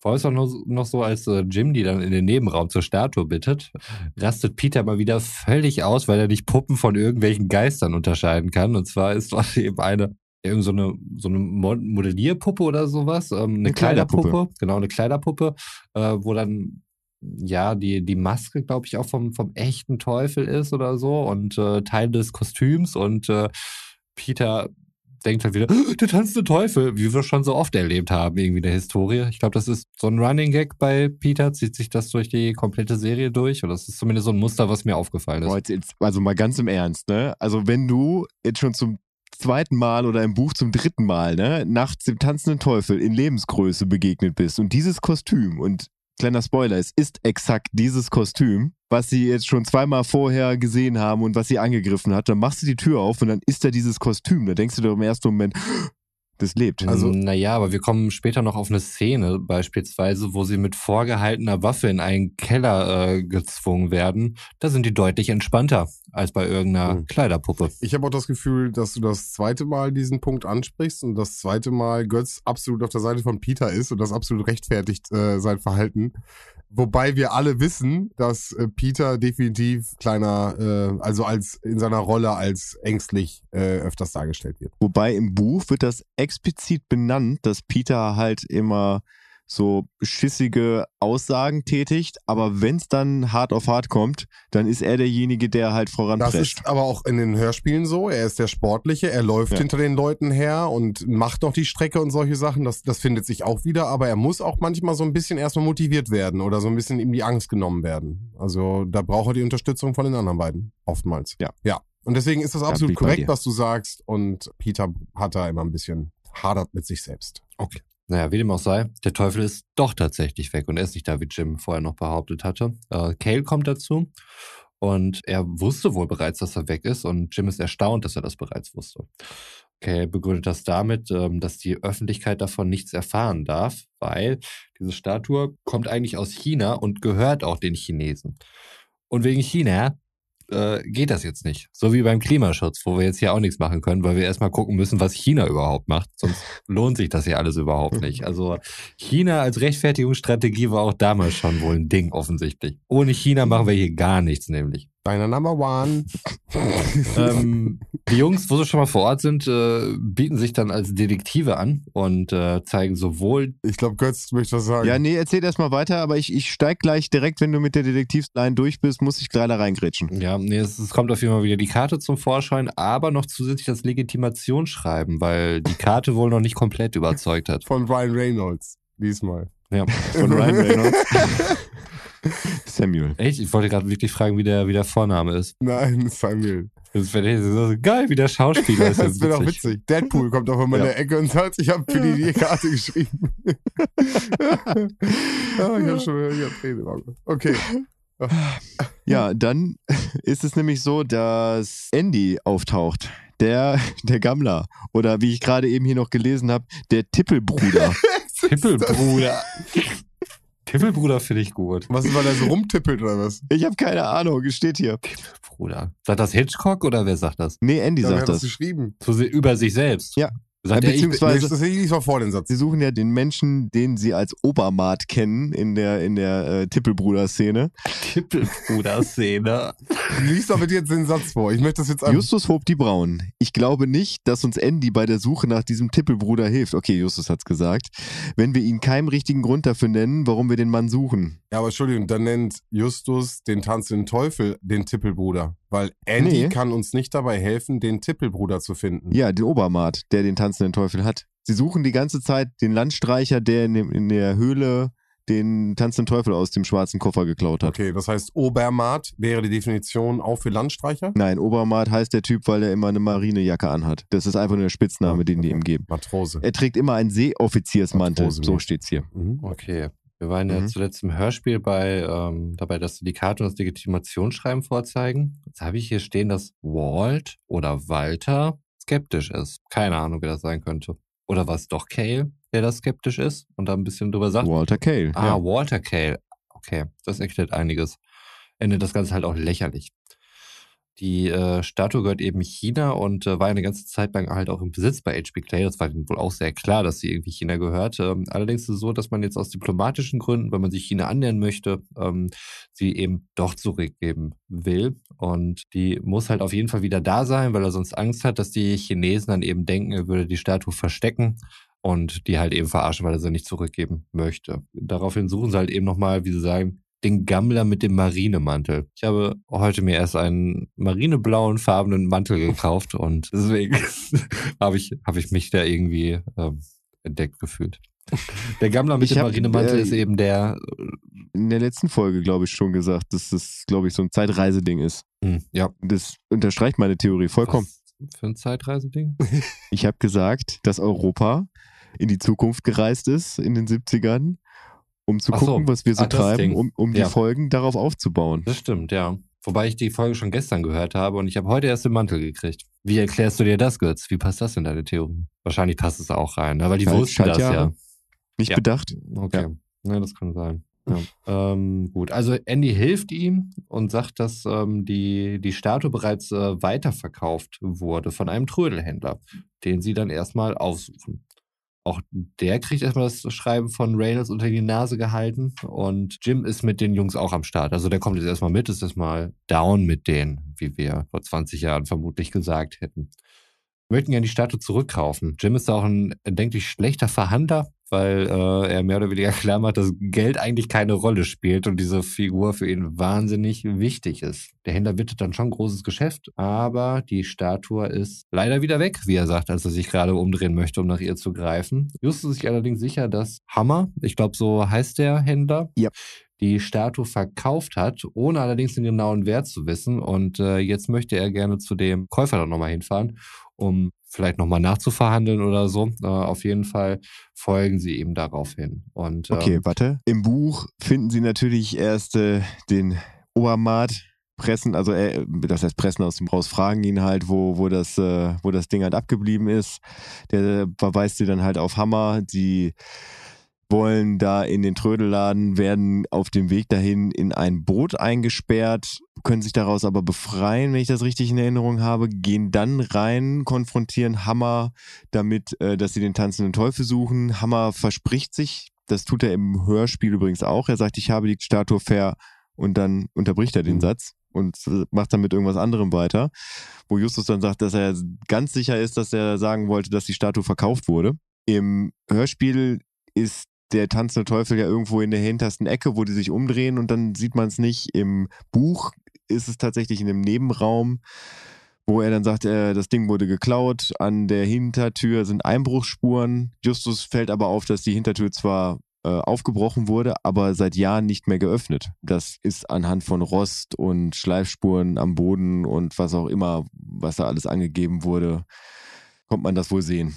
So, und dann sind wir auch an dem Punkt, wo er dann sagt, jo, Hammer hat wahrscheinlich die Figur verkauft für viel zu wenig und will jetzt halt dahin, um die Figur halt sich zurückzuholen, um die dann halt für mehr Geld zu verkaufen. Und dann verfolgen sie ihn. Im Hörspiel fährt der, glaube ich, mehr oder weniger direkt zu dem Kunden hin. Äh, Im Buch, ja, es ist beim Lesen was, was, was tatsächlich ganz witzig ist, was im Hörspiel, glaube ich, ein bisschen nervig ist. Sie verfolgen ihn, er fährt in eine Wäscherei, sie gehen mit rein, stellen danach fest, er hat echt nur seine Wäsche geholt. Dann fährt er halt wieder nach Hause und fährt dann erst, glaube ich, am nächsten Tag zu. Jetzt musst du mir helfen, Roman. Hau mal wieder einen Namen raus. Wilkins? nee. ähm, Jason. Jason Wilkes. Warte mal, ich hab Wilkes. Wil Wilkes oder Ja, Wilkes? Wilkes. Wilkes, Ja? Wilkes. Jason Wilkes. Ja. Kunsthändler ohne Skrupel, habe ich ihn genannt. Da fahren sie dann hin. Im Hörspiel ist es so, dass alle da sind, als sie den Wilkes zum ersten Mal sehen. Im Buch bleibt Peter, glaube ich, im Auto. Wahrscheinlich, um da irgendwie aufzupassen oder sowas, weil da wird dann nämlich der Satz gesagt, wenn Peter den gesehen hätte, weil der halt sehr blutleer ist, sehr bleich ist, schwarze Haare hat und halt äh, dargestellt wird, dass er wohl aussieht wie ein Vampir. Und wenn Peter den gesehen hätte, dann würde, würde ihm jetzt schon wieder links und rechts alles runterschlottern. Ja, äh, im Hörspiel sind sie alle, alle halt dabei. Und also grundsätzlich würde ich jetzt mal sagen, ab jetzt muss ich gar nicht mehr wirklich eingreifen. Okay. Da bin ich mal gespannt. Ja. Ich denke nämlich Also schon. an, an, an einer Ah, Stelle ah, muss ich natürlich. noch, aber ja. das kommt nachher erst, aber das ist, kommt nachher. Also du wirklich nur eine ganz, ganz kleine Stelle. Ganz, ganz, ganz, ganz kleine Stelle. Wenn es Richtung Folgenende geht, dann wird es bei mir auch immer, ich glaube, ich werde immer ein bisschen unkonzentriert und äh, die Ereignisse überschlagen sich für mich hier. Also gucken wir mal, wie viel hier noch eingreifen muss. Äh, so, wie waren wir denn? Genau, bei Jason Wilkes. Ähm, sie haben die gefolgt. Äh, der Händler bei uns im Hörspiel hat sie direkt zu Jason Wilkes geführt, ähm, steigt auch irgendwie ins Auto und sie sind weg. Das heißt, die Bude ist erstmal leer. Was machen die da Fragezeichen? Na klar, erstmal einsteigen. Alle bis auf Peter. Peter hat ein bisschen Schiss und äh, sagt dann aber, er guckt halt, dass da äh, draußen alles sauber ist und so. Steht Schmiere. Steigen dann durchs offene Fenster und Jim äh, ist dann irgendwie hinter Justus äh, und, und äh, sagt dann irgendwie, dass Justus besser etwas schlanker sein sollte und lacht ihn da auch ein bisschen aus. Unnötiges Bodyshaming an der Stelle. Stimmt, dass ich hier Justus Jonas äh, irgendwie verteidigen muss, aber finde ich nicht okay an der Stelle. Was aber viel wichtiger ist für die Geschichte, ist, dass die Figur da ist. Allerdings äh, hält die Freude nur kurz an, denn äh, Peter wurde von Wilkes äh, überwältigt und der bedroht jetzt die Boys mit einer Pistole. Und sie geben ihm dann die Figur zurück. Wir hatten ja auch schon mehrmals gesagt, wenn eine Pistole auftauchte, ist relativ selten da auf mhm. jeden Fall. Und was ich eben auch meinte, mit der gruseligen Geisterpuppe, Götz, die kann auch noch so echt ausgesehen haben. Aber wenn da so ein Typ, der irgendwie mit einer Knarre vor dir steht und sagt, ihr geht jetzt in den Keller, nur nicht Jim, du bleibst hier dann ist das Letztere für mich die bedrohlichere Situation. Aber, also wir reden ja von Peter. Mhm. Peter, also du erlebst ja überhaupt gar nicht, wie Peter das erste Mal mit der Pistole konfrontiert wird. Peter wird ja von der Pistole quasi in den Raum wieder reingetrieben. Ja, trotzdem. Wurde überrumpelt an der Stelle, ja. Also das, du, du hast nicht diesen, diesen Erstkontakt mit der Pistole, wo Peter sich dann die Nein. Möglichkeit gehabt hätte, sich in die Hose zu pissen. Das nicht, aber es ist, äh, wie sie dann halt in den Keller gehen. Das ist mir so, ja, okay, klar, cool, dann gehen wir in den Keller. Kann Jim mitkommen? Nee, Jim muss hier bleiben, weil den töte ich jetzt wahrscheinlich und schlitze ihn dann auf. Ach so, okay, cool. Nee, dann gehen wir jetzt erstmal in den Keller dann. Bis später, ciao. Also, das ist so ein bisschen die Stimmung, die darüber kommt. Im Internet sagt dazu folgendes. Was war die Suche? Top-Ergebnis im Internet sagen gar nichts. Energiewert. Erstmal Keller, dann. Na gut. Okay. Cool, cool. Genau. Ähm, also die Jungs sind im Keller, Jim ist da irgendwie oben und äh, Bob findet im Keller aber einen Ausweg und zwar einen Lüftungsschacht, der aber in das Haus halt eben wieder zurück reinführt, nur aus dem Keller heraus. Ähm, da gehen sie dann noch durch, stehen da irgendwo in der Stube und auf einmal stehen ihnen drei Männer gegenüber. Clay, ein Chinese und der Butler. Ja, pass auf, das ist äh, im Prinzip ist es dieses verfrühte Body-Shaming, also ich nenne es jetzt mal verfrüht, von dem wir gerade gesprochen haben, wo Justus da irgendwo nicht durchklettern kann. Das spielt da eine Rolle, weil er halt, es ist nicht am Anfang, dass dann gesagt wird, Justus hat da Probleme, sondern er kommt dann nicht durch diesen Schacht durch, mhm. wo dann nur Bob und Peter durchgehen und dann am Ende halt äh, auf diese drei Menschen treffen. Aber beim Fenster wird das auch gesagt. Ja, aber nicht im Buch. Ah, okay. Habe ich zumindest so nicht in Erinnerung. Also, dass dieses, ich komme da nicht durch, das, das war nur einmal und das war halt, wo es dann darum ging, in diesen Heizungsabluftschacht okay. zu gehen. Also, es wurde quasi auf Teufel komm raus, kann man äh, folgenbezogen mal sagen, halt äh, dieses Justus ist zu dick, der passt irgendwo nicht durch, da reingepresst. Ja, was die Vorstellung eines rundlichen ersten Detektives äh, festigen soll, ne? Wie stellst ja. du dir den vor? Wie sieht der aus? Äh, Im Laufe der Serie tauchen da mehr Sachen auf. Ja, das sind Charakteristika. Das war aber eigentlich gar nicht das, was ich eben meinte, wo ich nochmal ah, kurz okay. reingerätsche. Aber Dann, also jetzt bin ich gespannt. Jetzt, jetzt kommt der Punkt, wo ich sage, Roman ist in seinem Element. Ja, jetzt kommt der Auftritt des Chinesen und ihr habt mich ja hier schon äh, durch einiges durchgeschickt. Ich habe hier schon einige Akzente gehört, aber was der Chinese hier abreißt, das ähm, ich hätte es mir nicht besser ausdenken können, wenn ich mir gedacht hätte, wie kann ich möglichst lächerlich einen Chinesen darstellen. Er taucht nämlich auf mit äh, Wo ist der tanzelnde Teufel? Und äh, ich finde es auch so witzig, weil ähm, ich meine, man hat so dieses LR-Verwechseln-Ding, ne? Aber, aber die setzen ja auch zum Teil Ls an Stellen, wo keine Rs sind, die ein L hätten sein ja. können. Zum Beispiel der genau. tanzelnde Teufel. Was, was ist los mit euch? es ist schon klar, dass ihr einen Chinesen hier gerade nachmachen wolltet. Das war völlig unnötig. Okay, aber das heißt, du hast den grünen Geist komplett vergessen? Ey, der grüne, das gar nichts gegen. Wirklich. Also, okay. Immer wenn der Chinese kam, ich musste lauthals lachen, weil es so absurd war. Und er hat ja noch so ein paar kleine Auftritte, wo er immer mal von der Seite wieder reinkommt. Und äh, das hat mir auf jeden Fall über den Endspurt äh, rübergeholfen, da die Motivation aufrecht zu erhalten. Ich wollte gerade versuchen, in dem Stil, ich bin auch noch da, zu sagen, da ist mir aufgefallen, da ist überhaupt kein R drin. Das ist ein Scheißsatz. Du, drei Fragezeichen, Drehbuchredakteur hätte das überhaupt nicht aufgehalten. Der hätte da ein paar Ls reingehauen. Völlig egal. Ja, wie willst du das machen? Ich, ich bin auch ich? noch da. Zum Beispiel. Sei mal ein bisschen kreativ. Fakt ist, dass diese Sätze mir auf jeden Fall bis heute Wort für Wort im, eingeprägt im Kopf geblieben sind und äh, erschreckend. Sven, ich habe irgendwie auch so in Erinnerung, dass ich weiß nicht, ob wir so im Alter von 14, 15, 16 oder so auch, auch mal äh, Also wenn du nicht gerade irgendwie äh, Pokémons nachgemacht hast, kann ich mir vorstellen, oder ich meine es Erinnerung zu haben, dass da auch hier und da mal ein Chinese durchkam. Vielleicht war der ein bisschen inspiriert von dieser Folge, das will ja. ich gar nicht, aber das ist ja meine Kindheit gewesen, von daher ja. äh, auch da vielleicht irgendwie inspiriert worden, vielleicht. Naja, aber was für die Story noch ein bisschen wichtiger ist, ist, äh, Wilkes hat wohl Jim entführt. Ja. Facts. Ja, Facts. Justus vermutet, dass sie im Canyon sind habe ich nicht genau verstanden, warum er diese Vermutung äußert. Hatten wir vorher schon was von dem Canyon erfahren im Hörspiel? Ich glaube nicht, nee. Ich wüsste jetzt auch nicht, wie die Zusammenhänge da im Buch sind. Ich glaube, das ergibt sich irgendwie aus dem, was sie dann da besprechen und was Wilkes sagt. Mhm. Äh, nicht was Wilkes sagt, sondern was Clay sagt. Auch vielleicht wie, wo er schnell sein kann, was ein guter Ort wäre. Der ist natürlich ortkenntlich, kennt sich da aus, ne? Ja, okay, das kann sein. Ja, na, alles gut. Wird nicht hinterfragt, alles gut. Ich bin vom Chinesen noch so geblendet, ähm, da stelle ich sowas nicht in Frage. Also im, ähm, im Buch, nee, jetzt habe ich es auch wieder. Das war nämlich der Punkt, wo ich reingerätschen wollte. Im Buch ist es so, dass sie halt losgehen und dann Fragezeichen finden. Die haben nämlich Jim vorher eingeweiht auch. darüber, dass, äh, dass sie Fragezeichen verteilen als Fährte und Jim kriegt auch sein eigenes Stück Kreide. Den finden sie aber doch im, im Hörspiel auch. Das ist doch sogar hinterher, ähm, ja? ja, ja, bei den Klamotten finden sie sogar äh, dann später noch die Sachen.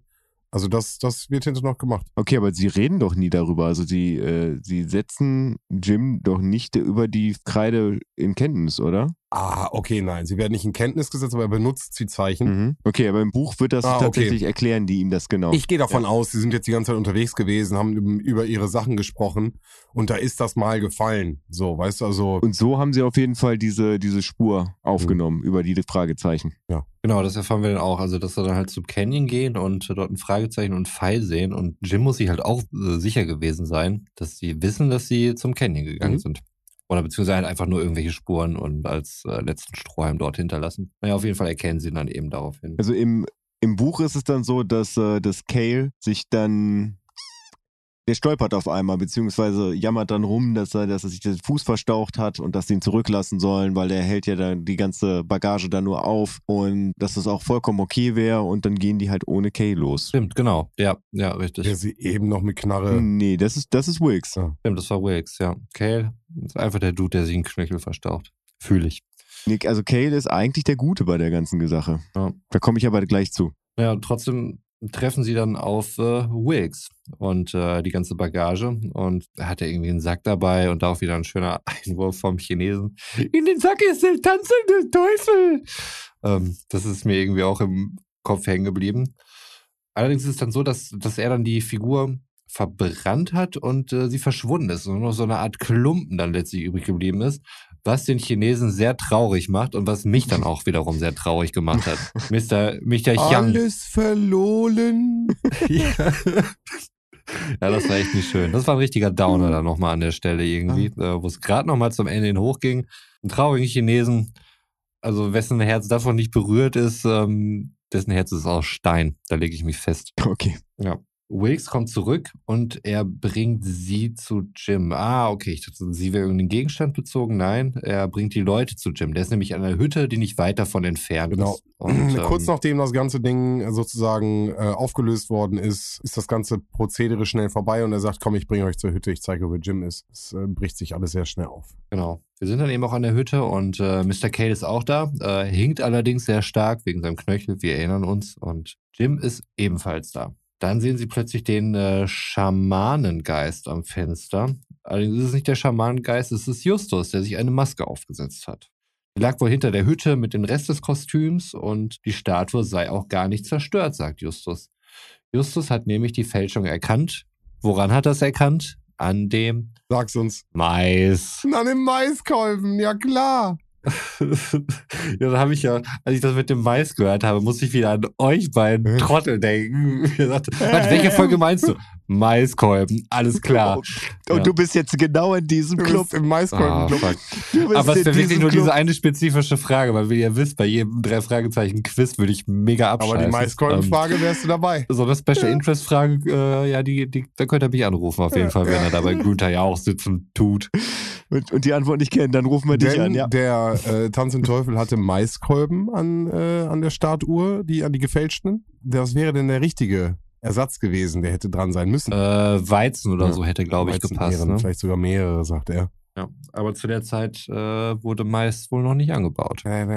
Genau, der kam quasi erst durch Kolumbus äh, nach Europa beziehungsweise Asien. Ja, und dementsprechend konnte der noch überhaupt nicht an dem tanzenden Teufel dran das sein. ist ein Mindblow-Moment, wirklich, ganz ehrlich. Das ist so, das fand ich, fand ich als Kind schon immer sehr, sehr beeindruckend. Tatsächlich. Cale wusste das die ganze Zeit. Also, also er, erzähl erst mal, was, was, was jetzt überhaupt der. Rip das Ganze mal ab, dann erzähl ich ein bisschen was über Cale. Ach so, ja. Also, äh, Jim ist der tanzende Teufel. Er wollte nämlich, äh, dass der Vater die Figur behalten darf und hat deswegen dieses ganze Theater wohl inszeniert. Und ja, sonst habe ich hier nur noch, dass äh, Wilkes genervt ist von den Jungs. Ende der Geschichte. Abschlussding, ne? Wenn ihr vermaledeiten Kinder mit eurem Hund. Ja, Ja. der Klassiker. Gilt das für dich schon als Scooby-Doo-Moment eigentlich? Ich habe es mir als äh, eine Art Scooby-Doo-Moment ähm, notiert. Also ich würde es schon unter die Scooby-Doo-Momente fassen. Ja. Oh, dann habe ich einen Fehler gemacht. Dann habe ich einen Fehler gemacht.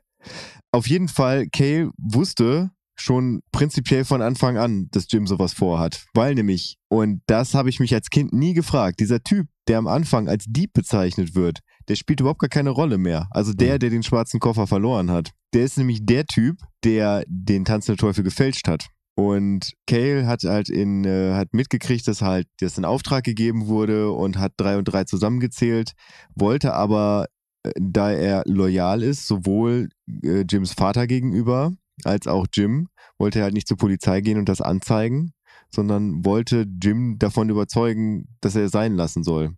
Und hat halt die ganze Zeit versucht, ja, im Prinzip so Jims Namen reinzuwaschen und war da nicht unbedingt erfolgreich bei, ist ja auch dauernd irgendwie aufgetreten und aufgetaucht und die drei Fragezeichen haben, haben den ja auch dauernd gesehen und der war mega verdächtig, aber der ist im Prinzip nur verdächtig gewesen, weil er sich im Prinzip keiner Schuld bewusst war, sondern einfach nur dessen, dass er versuchen wollte, irgendwie die Wogen zu glätten und dass am Ende alle irgendwie zufrieden sind. Tja, das ist im Hörspiel jetzt nicht, ist auch nicht so wichtig, aber im Buch ist es da nochmal klar beschrieben. Mhm. Am Ende sprechen sie dann immer nochmal mit Alfred Hitchcock und Alfred Hitchcock fragt dann halt äh, dann nochmal die Fragen, die man sich so als, als Leser dann auch nochmal stellt. Und die drei Fragezeichen dürfen den tanzenden Teufel auch nochmal einmal mitnehmen und bringen den dann bei Alfred Hitchcock vorbei und er darf sich das angucken. Gut, ich mache hiermit zu. Warte mal.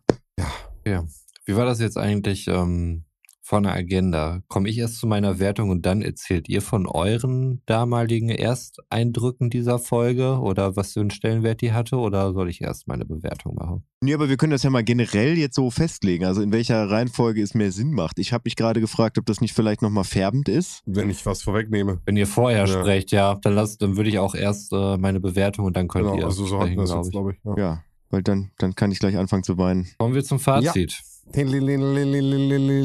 Negativ. Ihr wisst, Leute, ich liebe Akzente.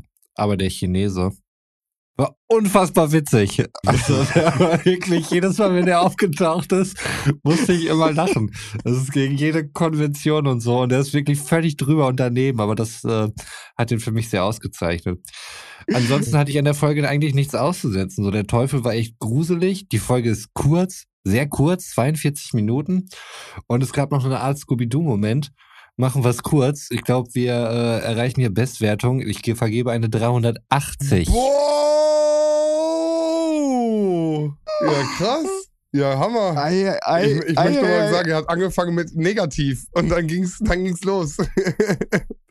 Es gab nichts großartiges Negatives. Ich weiß nicht, was mit mir los ist. Vielleicht bin ich irgendwie Altersmail oder so. Keine Ahnung.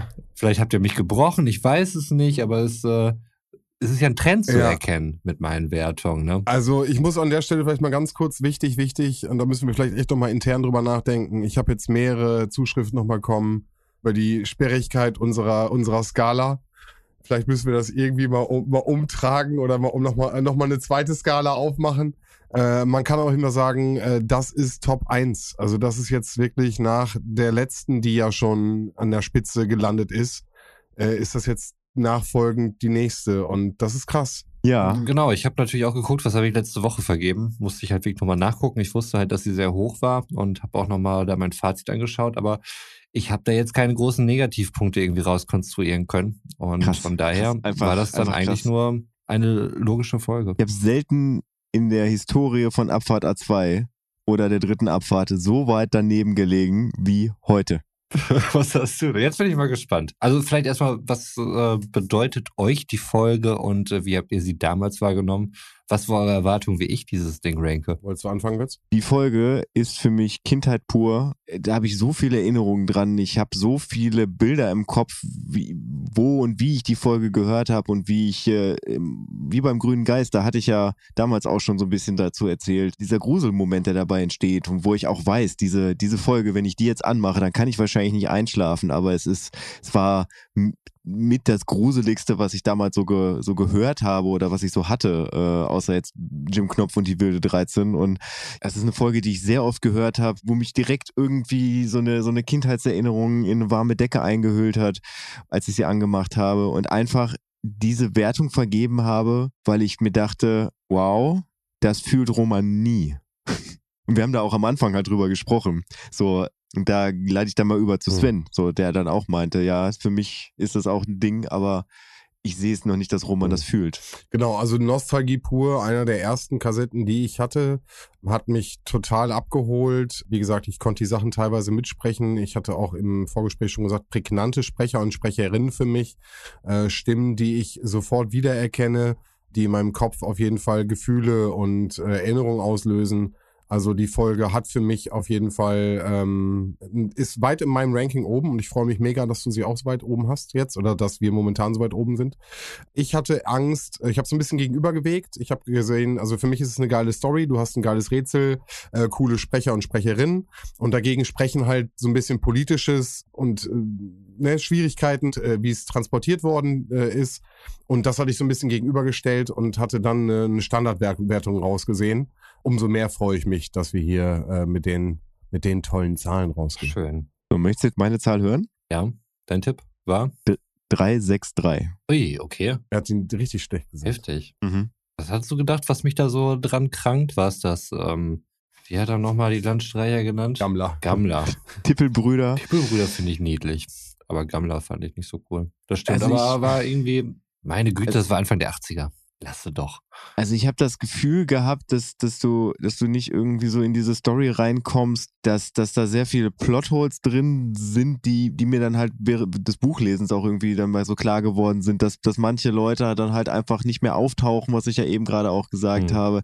Und ich habe einfach nicht an dich geglaubt und du hast mich an das und Bessere muss belehrt. ich auch Götz beipflichten. Ähm, man guckt und ähm, ich glaube, wir gucken da mit so einem verklärten Nostalgieblick drauf und äh, dann ist für uns das Schreien von, von dem Teufel irgendwie, äh, oh, da kommt er wieder, oh, ist ja geil. So. Aber fühlst du hm. das auch? Siehst du das auch so, wenn du es hörst? Und da waren wir eben uns auch im Vorgespräch nicht ganz einig, ob das bei uns jetzt eher so eine Verklärtheit ist, die da mit, die da mitspielt. Mhm, ja. Und deswegen, glaube ich, haben wir beide das eher so ein bisschen äh, so spinnerhaft, sage ich mal, oder nerdy äh, aber auch voll schön, dass du das Zitat wieder erkennst mit, den, mit, dem, mit dem Mais. Das hat mir auch ein äh, ins Gesicht gezaubert. Also äh, ja, genau absolut. das sind im Endeffekt die Punkte. Ich höre ja, euch aber zu. das sind dann die Punkte, die dann, äh, die es dann ausmachen oder die es dann, die es dann wieder so ein bisschen äh, darstellen. Mhm. Und äh, das war die Frage, ob du das mit, ob du das wirklich dann auch ähm, für dich dann mitnimmst. Ne? Wow. Was soll ich sagen? Außer ich bin im Hype, ich freue mich, ich bin richtig hype. Äh, ich gehe beseelt ins Bett heute und äh, freue mich auf äh, Gnome in der nächsten Woche, nächsten Monat. Alles klar, bis dahin. Tschüss tschö und fahrt vorsichtig. Ein weiterer Monat, wo ich zwei gesetztere Herren mal wieder glücklich machen konnte, nur mit der Kraft meiner Stimme. Wahnsinn. Da bleibt mir ja nichts anderes übrig, als zu sagen, bis zum nächsten Abfalt. Und das wird jetzt mein neuer Claim. Viel Spaß dabei. Ciao. Ich finde das aber total schön, wenn du das auch in die normalen Abfahrt an zwei Dinger überträgst. Sich jeder, der das nicht hört, fragt, ja, was? Und dann machen wir den Link. Dann machen wir den Link zu dieser Folge. Dann sollen sie die Folge erstmal hören. Ah ja. Okay. Und auch ich verabschiede mich aus dieser dritten Abfahrt und wünsche euch einen schönen guten Morgen, einen schönen guten Vormittag, einen schönen guten Mittag, einen schönen guten Nachmittag, einen schönen guten Abend oder wie in meinem Fall gleich eine schöne, gute Nacht. Wann immer ihr das hört. Und äh, ja, ich weiß gar nicht, ob ich es am Anfang gesagt habe. Ich möchte mich auf jeden Fall nochmal für den Kalender bedanken. Wo übrigens auch draufsteht, das habe ich eben gerade auch vollkommen überlesen, für echte drei Fragezeichen-Experten. Ja. Deswegen kann ich da nichts beantworten. Ich möchte auch echt mehr von hören. Also wenn du da mal vielleicht zu den drei Fragezeichen-Folgen so ein, zwei, also vielleicht jedes Mal ein oder so mitbringen kannst, wäre das kann, kann ich ganz cool. Ja, ich habe eben gerade schon mal versucht durchzuscrollen, weil ich mir dachte, okay, man kann es ja chronologisch machen, aber es wäre ja cool, wenn das dann wirklich ja, auch eine Frage ja, ja, zu der ja Folge gucken, wäre. Ob du was hast. Wenn nicht, dann nicht, aber trotzdem einfach. Ja. Na, Naja, genau. Für nächstes Mal bin ich besser vorbereitet. Cooler Kalender. Und damit, äh, danke. Gute Nacht. Na. Nacht.